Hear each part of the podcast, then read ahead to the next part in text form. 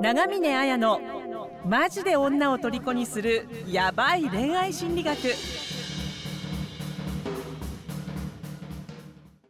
こんにちは中峰彩です。こんにちは村山です。この番組では愛する女性のヒーローに変化成長するための本質的なアドバイスをします。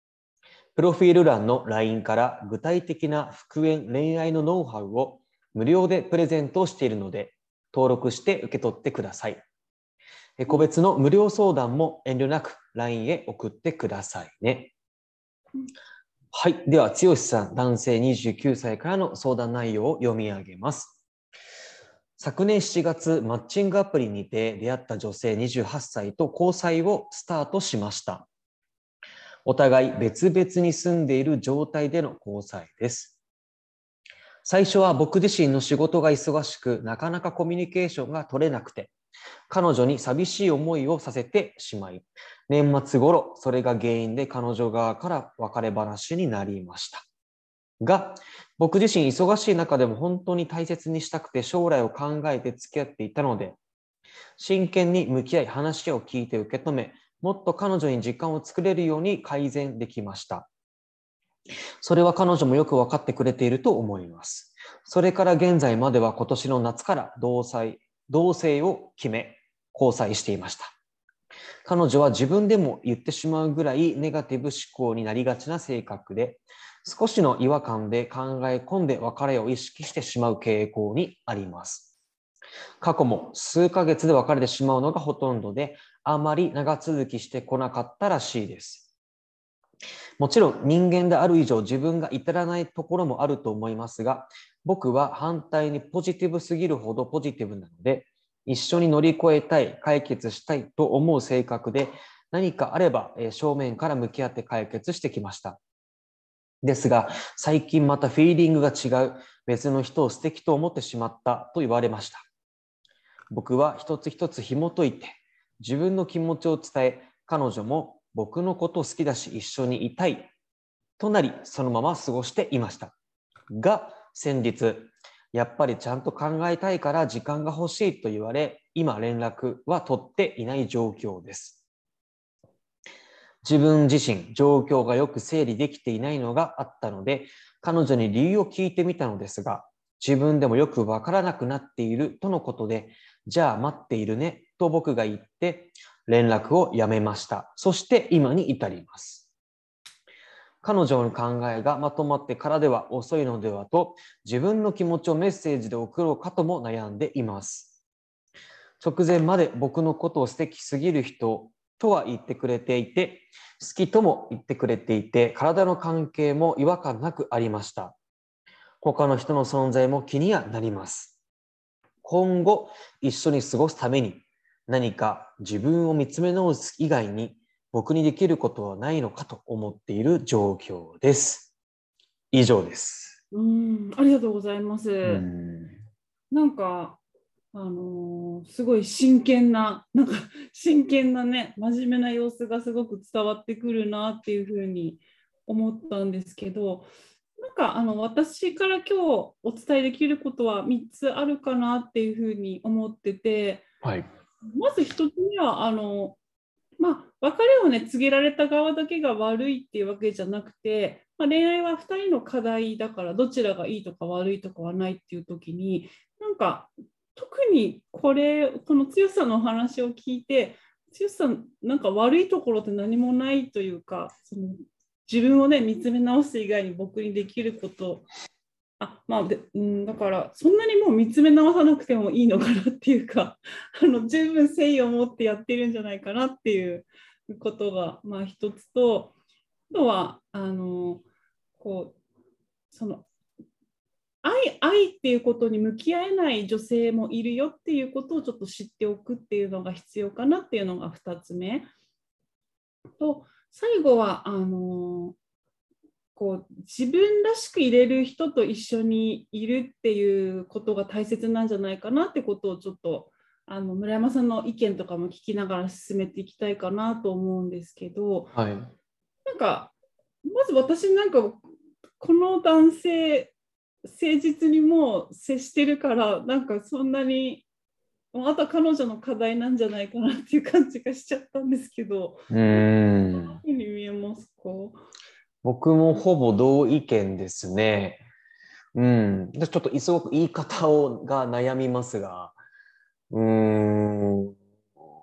なんか精神的に弱いというか、でも他の人にちょっとなびいてしまっているし、うーん。ね、でも、まあ、しょ、何なんですかね、しょっちゅう会えていないにしろ、定期的にはちゃんと会えている、いそうですけどね。だけど寂しいということで別れを考えちゃうんですね。うーん。うんなんかすごく精神的にちょっとなんか弱い方なんですかね。なんかね、うん本当に、あのーまあ、いろんな性格の人がいるとは思うんですけど、あのーこれってこの剛さん側の課題とか問題があるっていうよりかは、まあ、彼女自身が抱えているあの課題とか問題があるのかなっていうのがやっぱ印象で、あのーそうですね。まあ、ネガティブな人はね、まあ、私もね、あネがネガティブだからあの、ネガティブなのが悪いとかそういうことよりも、あのなんか、こう、きちななんかも問題をはきちっとその剛さんと長く継続して付き合うっていうことに向き合っていないっていう感じがしますよね。なんか話し合いをしてもやっぱりあのフィーリングが合わないとかあの寂しいとかっていうあなたは私を寂しくさせているとかあの私は他の今までも長続きしないからとか別の人を素敵だと思うっていうふうにとにかくこう相手とこうきちっと向き合うっていうことをしない理由をどんどん持ってき持っていってあのいるような傾向があるじゃないですか。こうこういう女性ってあのややっぱり女性だけじゃなくて男性にもいるんですけどあのこういう人の根本にあるのってあの自分っていうこと自分を愛することができないし他者を愛することができないっていう人がやっぱいるんですよね。どっかで、あのこんな自分なんてっていうふうにこう自分に対するこう自分っていうのはこう人から愛されないっていうような自己肯定感の低さだったりだとか、あとはその愛してくれる人がいたとしてもどうせこの人は去ってしまうだろうとかって。だから去られる前に自分が去るみたいな傷つきたくないとかっていうタイプ、これってあのいろんな音声でも言ってますけどあの、まあ愛着っていうことに関するちょっと心の不安定さがある人だっていうことなんですよね。なるほど。まああのやっぱり報われない愛の問題ってねいろいろあってあの与えた愛が返ってこないってことはよくあるじゃないですか今回はいのさんみたいに。でもあのやっぱ人によってはそこにある愛を受け取ることができないっていう人もいるんですよね。うんそれはあのだからすごく愛されているのにその愛を受け取っちゃうとあのいつか捨てられるかもしれないとかっていう不安だったりだとかこんな自分なんていうっていうなんかすごくあの根深い闇といったらあれですけどあのそういったものを持っているっていう人がやっぱり中にはいるのであの、まあ、もしこういった女性の心理を知りたいっていうふうに思うんだったらおすすめがある本があるのでちょっと紹介しますね。はい。三村仁さんっていうあの AV 監督の方が書いている「なぜあなたは愛してくれない人を好きになるのか」なぜあなたは愛してくれない人を好きになるのかっていうとあの本当にこの常に寂しくてあの一人の人と向き合ってその人の愛が信じられないとかこんな自分が愛されるか信じられないとかっていうふうに思っててこう逆にこう傷つけるような人と付き合うと愛されていると感じるとかですね。ちょっとそういう複雑なことが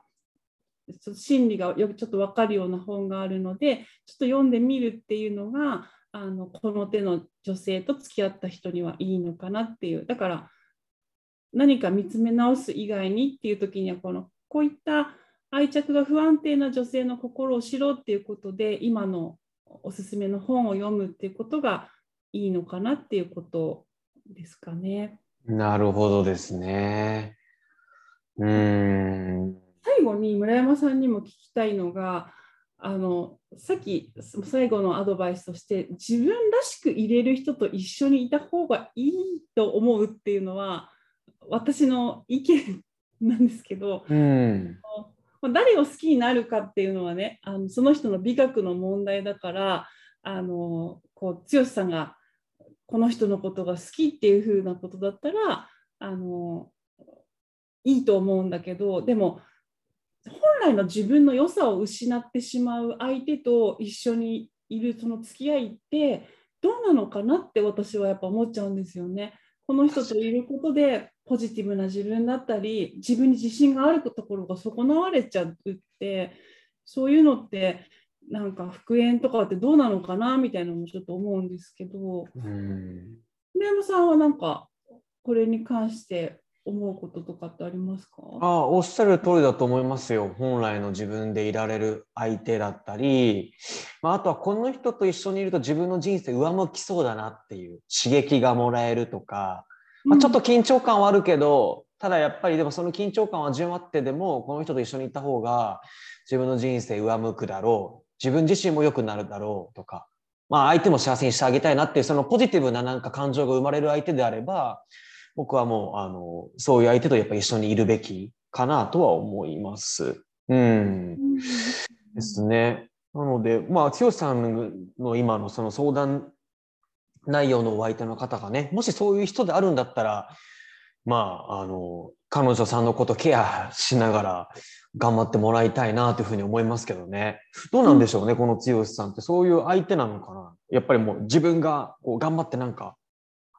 こう、努力してこの人と一緒にいたいっていう、そういう方なんですかね。うんね、だから努力、なんかこう、一緒にいることが愛って苦行じゃないから、はね修 修行僧のようにね、この相手のケアをするみたいなことになってくると、い。うちょっんと違うのかなと思うし、でも、うーんどうなんですかねね。一緒にいてでも楽っていうふうにも思うんですかね、でも、それこそ。うーん。まあ、ね、その辺の真意がちょっとわからないですが、まあ、でもせっかくね、ご相談いただいてるんで、もし何か、じゃあ、この、この方とうまくいくためにっていう観点でも、何か伝えてあげた方がいいんですかね？うんでも、まあ、それはやっぱり、あの、あれだと思います。このできることとしては、そのむそこにある愛を受け取ることができないっていう、うんその